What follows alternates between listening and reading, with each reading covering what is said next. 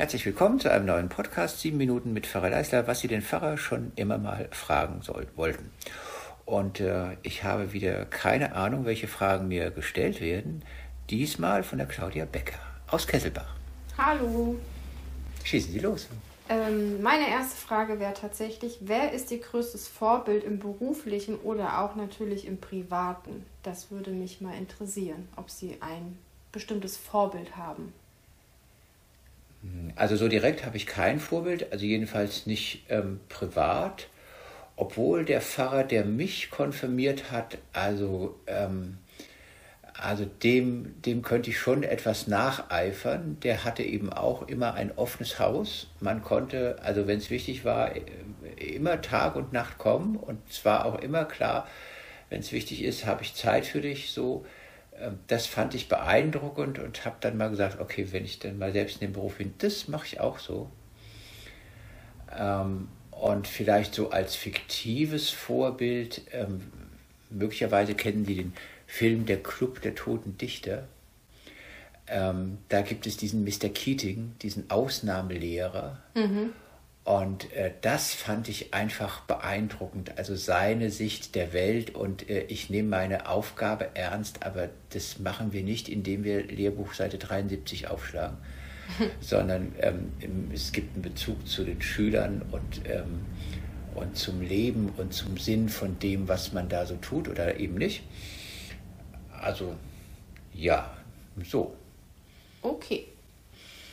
Ähm, dann wäre meine nächste Frage tatsächlich, äh, man lernt das ja irgendwann in der Schule, aber ich glaube tatsächlich, viele wissen es nicht mehr oder haben es verlernt oder einfach vergessen.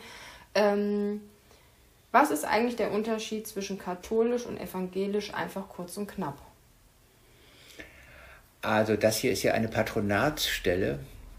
Das bedeutet, hier gibt es ja eine, äh, einen Baron und einen Grafen und ich durfte den Sohn ähm, des Grafen ähm, äh, verheiraten. Und die Besonderheit war, die Braut war nach 500 Jahren das erste katholische Mädchen. Also es war eine, nach 500 Jahren äh, die erste ökumenische Hochzeit in dieser Familie. Mhm.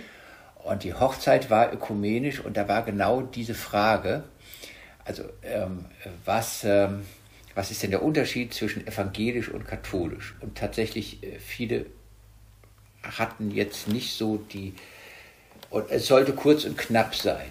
Und äh, ich wollte es ein bisschen humorig machen, also auch in einem solchen Rahmen. Und da höre ich mich sagen, katholisch ist wichtig, wie es aussieht, evangelisch ist wichtig, wie es drin ist. Das mhm. führte zunächst zu einem, einem gewissen Erstarren, zu einer Pause und dann irgendetwas zwischen Gelächter und Empörung war alles dabei. Ist die Antwort kurz genug? Okay. Ja, also letztendlich also, glaubt man ja, mhm. glauben beide an das Gleiche. Es ist nur. Also die, die Organisation ist eben komplett ja. anders, ja. Die eine von oben nach unten und die andere von unten nach oben. Ähm, die eine ganz äh, hierarchisch eben, die andere sehr demokratisch. Und tatsächlich bei den Katholiken spielt die Tradition eine ganz andere Rolle. Also ich denke auch, Tradition ist wichtig, aber vielleicht nicht maßgebend oder immer angemessen oder so. Mhm. Mm. Ich komme mit meinem katholischen Kollegen hier vor Ort sehr gut zurecht, der ja aber, da er Diakon ist, auch Großvater ist und auch Familie mhm. hat. Und äh, also wenn er das hört, äh, er ist ein ganz lieber Kerl. Äh, meine dritte Frage wäre, wer entscheidet eigentlich, welcher Pfarrer in welche Gemeinde geht? Darf man da Wünsche äußern, sowohl, also darf der Pfarrer einen Wunsch äußern, wo er hin möchte, oder ähm, darf die Gemeinde einen Wunsch äußern, welchen Pfarrer sie gerne hätten? Also bei uns in der evangelischen Kirche ist es tatsächlich so, dass es immer so ein Zusammenwirken gibt.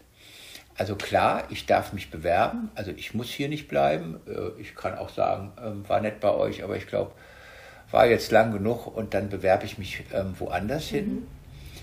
Es könnte auch mal sein, ähm, dass man mir das nahelegt, weil irgendwo anders dringend jemand gebraucht wird und dann fragt man mal.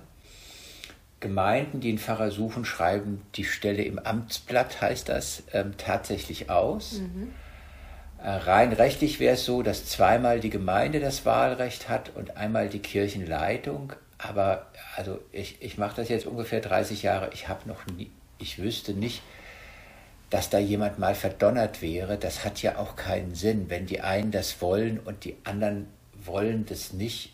Was soll denn das für ein, also stell dich mal eine Wohngemeinschaft vor, der eine will einziehen und die anderen wollen den alle nicht. Mhm. Das ist ja Quatsch. Also ähm, wie, wie soll es erst im Pfarramt sein? Es muss ein bisschen zusammenpassen. Da hat man immer so aufeinander gehört. Und äh, es passt eben nicht jeder auch überall hin. Mhm. Also von der, von der Persönlichkeit, von der Art, äh, wie er denkt, dass man sein Amt ausfüllt, so. Mh, hm, ja, es gibt noch, noch viele andere Faktoren, die so eine Rolle spielen. Nicht jeder passt überall hin, deswegen ist es gut, man redet zusammen. Das passiert aber auch. In Zukunft haben wir wahrscheinlich einfach zu wenig Leute. Ähm, da muss man dann mal gucken, ähm, was das so an dem Verhältnis so mhm. auch nochmal noch mal ändert. Ja, also es ist so ein Zusammenspiel und äh. Und jetzt sind unsere sieben Minuten fast um. Sie hätten eine Abschlussfrage, wenn Sie noch wollen. Ähm, tatsächlich habe ich mich auch gefragt, aber ich glaube, das wird dann jetzt länger wie sieben Minuten. Wenn ein Pfarrer in, in Rente geht und er ist fertig, ähm, und er, also er wohnt ja hier im Pfarrerhaus, also muss man dann ausziehen? Ja. Muss, also, weil dann kommt ja der nächste Pfarrer. Also, wo, wo geht dann ein Pfarrer, wenn er in Rente ist, wo geht er dann dann hin? Das ist immer dann eine ganz spannende Frage. Ähm, also, manche haben ja ein eigenes Haus, manche gehen dann zur Miete. Den meisten bekommt der Ruhestand übrigens nicht so gut, weil der Kontrast zwischen ich werde ständig und immer gebraucht und dann ähm, ich werde nicht mehr gebraucht groß ist. Mhm.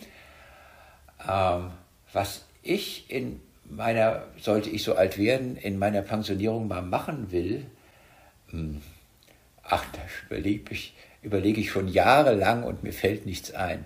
Mal gucken, was passiert, wenn es soweit ist. Aber ausziehen werde ich auf jeden Fall. Vielen, vielen, Dank. vielen lieben Dank für das Gespräch und ähm, ja, nächste Woche wieder eine neue Folge. Vielen Dank. Tschüss.